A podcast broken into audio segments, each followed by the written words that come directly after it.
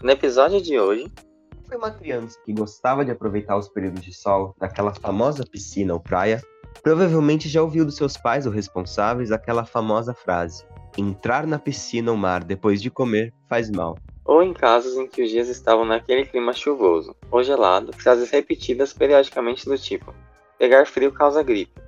Mas será que essas afirmações, que muitas vezes parecem até uma brincadeira de telefone sem fio, são realmente verdadeiras? Senhoras e senhores, eu sou o Cauã. E eu sou o Gustavo, e começa agora mais um Curiosidades Redox no Nox Podcast.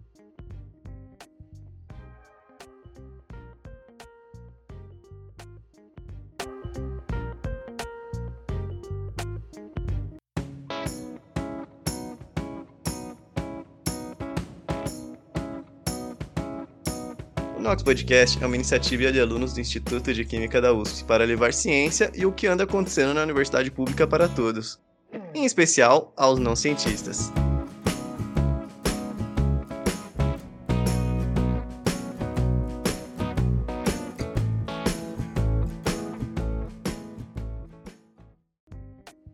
Vamos começar do começo. Afinal de contas, entrar na piscina depois de comer faz mal?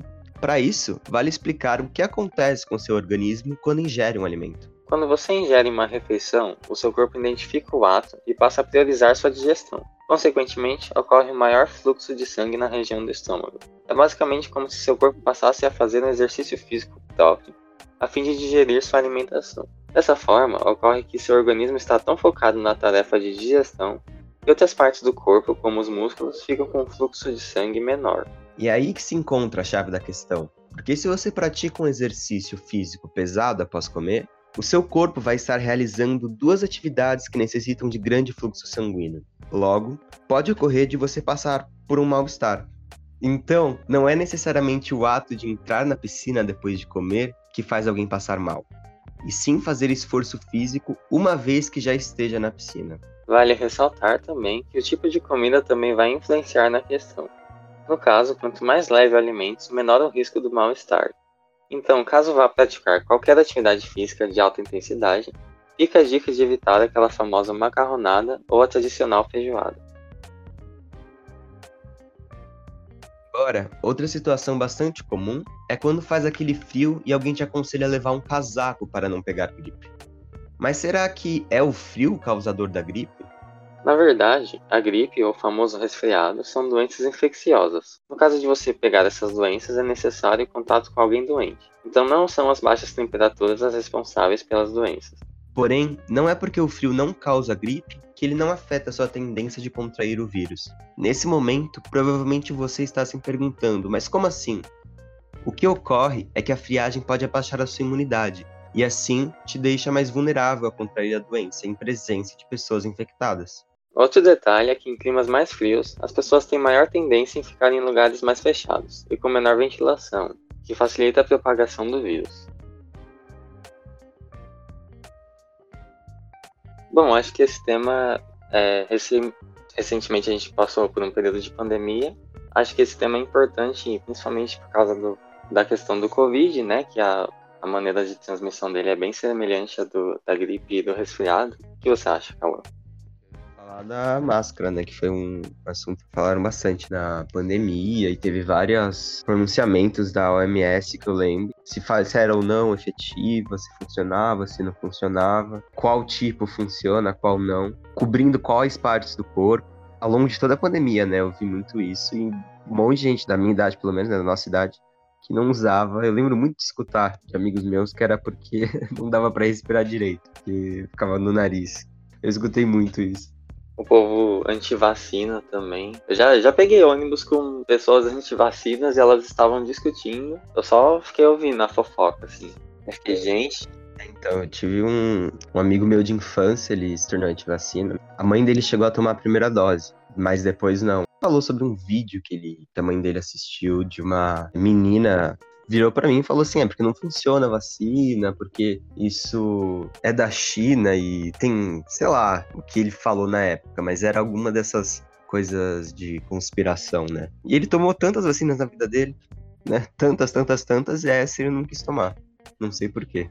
É, tipo, o povo acha que só porque uma pessoa tomou vacina e pegou Covid é porque a vacina não funciona. Não, tipo, e se a pessoa pegar a Covid vacinada, pelo menos ela vai pegar com a, a doença atenuada, né?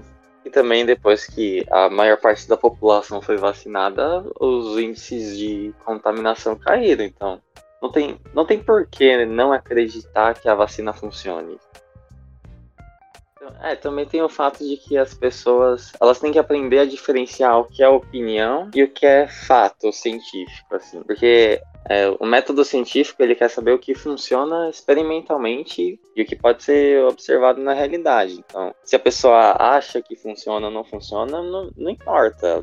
A ciência diz que funciona, é porque funciona. E também a importância da divulgação científica, né, para manter as pessoas informadas sobre o que é verdade e o que é, não é. Tá sendo pagados achismos aí.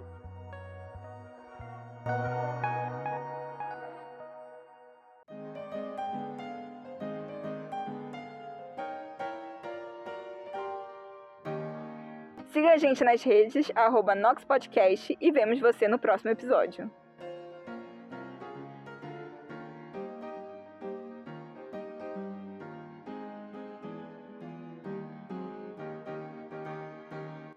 Equipe, redação: Augusto Lima, Daniel Natanael, Igor Castelar, Leonardo Santos, Lucas Rian, Luiz Helena, Nicolas Mariano, Patrícia Perso, Renata Farves.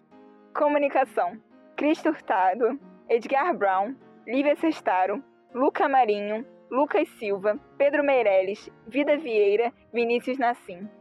Edição: Alexandre Dolivo, André Sanson, Cristo Hurtado, Jefferson Pereira, Kaique Grabauskas, Laura Ribeiro, Lucas Vicente, Pedro Sabanai. Produção: Cristo Hurtado, Edgar Brown, Igor Castelar, Leonardo Santos. Patrimônio: Igor Castelar, Lucas Vicente, Pedro Sabanai. Eventos: Kaique Grabauskas, Lara Ribeiro. Patrocínio: Igor Castelar, Laura Ribeiro.